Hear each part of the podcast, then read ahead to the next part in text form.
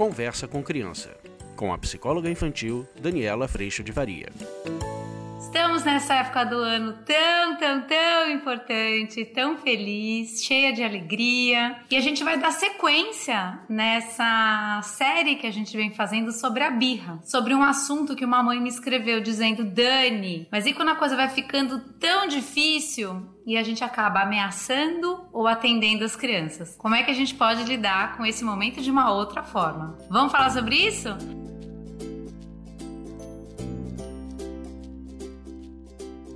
Oi, gente! Olha, uma das coisas que a gente não pode se assustar é com o tamanho do choro ou mesmo com o choro. A birra, muitas vezes, a gente tenta resolver ela de qualquer forma ou a gente está lutando tanto com o choro das crianças, mas na verdade é como se esse choro fosse uma grande conversa. Essa criança está através do choro comunicando necessidade, mas ela está na verdade tentando também através do choro vencer, resistir, querer as coisas do jeito que ela quer. A hora que a gente começa a entender este processo, a gente começa a perceber que não é sobre tanto fazer parar de chorar, mas sobre considerar o que essa criança precisa, entender o que ela está comunicando e principalmente mostrar para ela que desse jeito é que ela não consegue nada mesmo. Muitas vezes a gente se incomoda tanto com o choro e é comum, porque às vezes incomoda mesmo, deixa a gente nervoso, irritado, cansado e tudo mais. Mas nessa hora, gente, é onde a gente pode cair na armadilha da gente realmente tentar parar isso na força ou atender a criança no que ela tá chorando. Por exemplo, quando a gente tenta parar essa criança na força, normalmente a hora que a gente usa de ameaça ou mesmo por tanta irritação, de explosão, seja agressão verbal ou mesmo agressão física. É hora que você usa todas as armas que você tem frente à criança que tá usando todas as que ela tem também, percebe?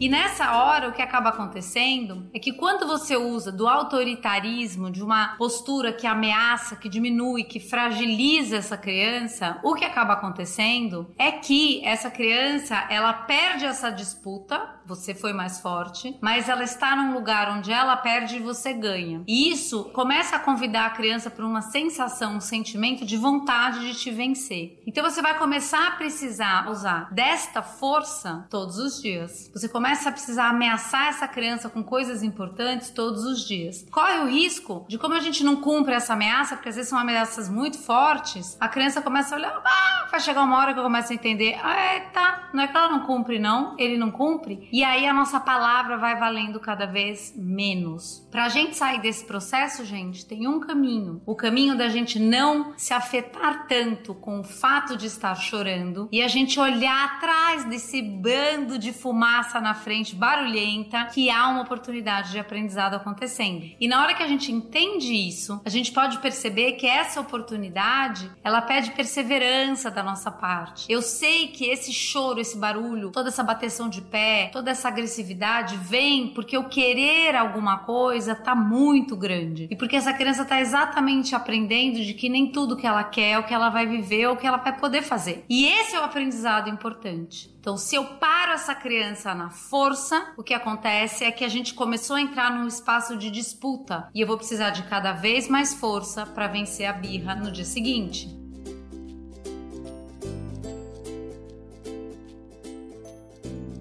Agora, se eu, ai, tá bom, faz o que você quiser, eu atendo essa criança porque ela grita, chora e resiste e não consegue se frustrar, eu vou lá e bumba, entrego exatamente o que ela quer, porque eu tô tentando nessa hora parar o choro. O que acontece é que o que a criança está aprendendo é que se ela chorar muito, foi muito aí, ela vai conseguir o que ela quer. Então, as duas possibilidades, percebam que ela aparece, gente, num momento muito delicado para nós. O momento onde você exauriu. É a armadilha armada, arapuca feita. Você quer controlar agora, você também quer controlar o outro para que o outro seja do jeito que você quer e você vai fazer isso ou na força ou no agrado. E a hora que a gente faz isso, o que a gente conseguiu é construir uma birra maior no dia seguinte. Ou porque essa criança entende que se ela chorar muito, uma hora você desiste a arapuca é armada e você cai na armadilha, ou ela vai resistir cada vez mais porque nesse processo de disputa de força, ela quer vencer você. E eu vou dizer para vocês, na experiência que eu tenho, eles têm mais resistência para nos vencer do que nós. Por quê? Porque a gente passa vergonha, porque a gente fica desconfortável, constrangido, a gente tá preocupado com a nossa imagem, o que é uma coisa muito ruim nessa hora. Então, gente, a nossa ação educativa perante esse momento é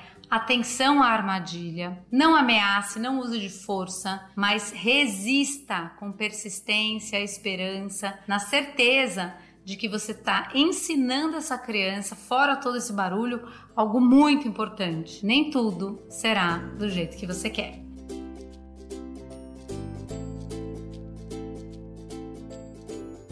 Lá no curso online a gente trabalha muito essa nossa postura, porque a tendência automática é a gente querer pegar o controle pela força. E a hora que a gente faz isso, a gente acaba entrando nessa disputa de poder. E viver em casa dentro da rotina diária do nosso cotidiano, nessa disputa de poder, é exaustivo. Porque ao invés de você construir colaboração dentro da sua casa, você constrói resistência, disputa, força. Alguém ganha e alguém perde. Quando a gente entra em consideração ao invés de competição e disputa, o que acaba acontecendo é que a gente começa a se ajudar, a se ouvir, entrar em consideração, espaço criado onde tá bom para mim e para você e assim por diante. E é isso que a gente gente trabalha tanto no curso. Como que a gente pode aprender primeiro dentro de nós para que a gente não caia mais nessas armadilhas? E é isso que eu te convido e convido tanto a vir fazer parte.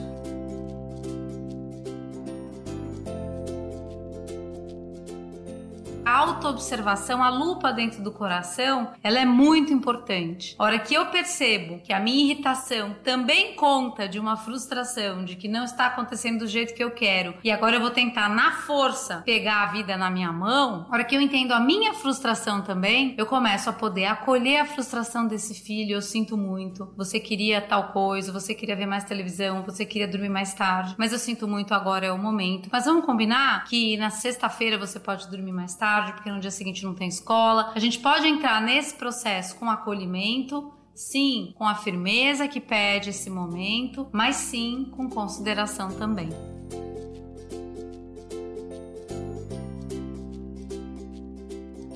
Eu tô muito feliz que esse mês de dezembro tá começando. Tô muito satisfeita da gente estar tá perto dessa época de tanta alegria, gratidão, resiliência e aprendizado. Eu espero que isso invada o teu coração. Eu agradeço muito a Deus no meu coração por toda a sustentação para que eu aprenda todos os dias e agradeço muito a tua presença aqui. Um beijo, tchau.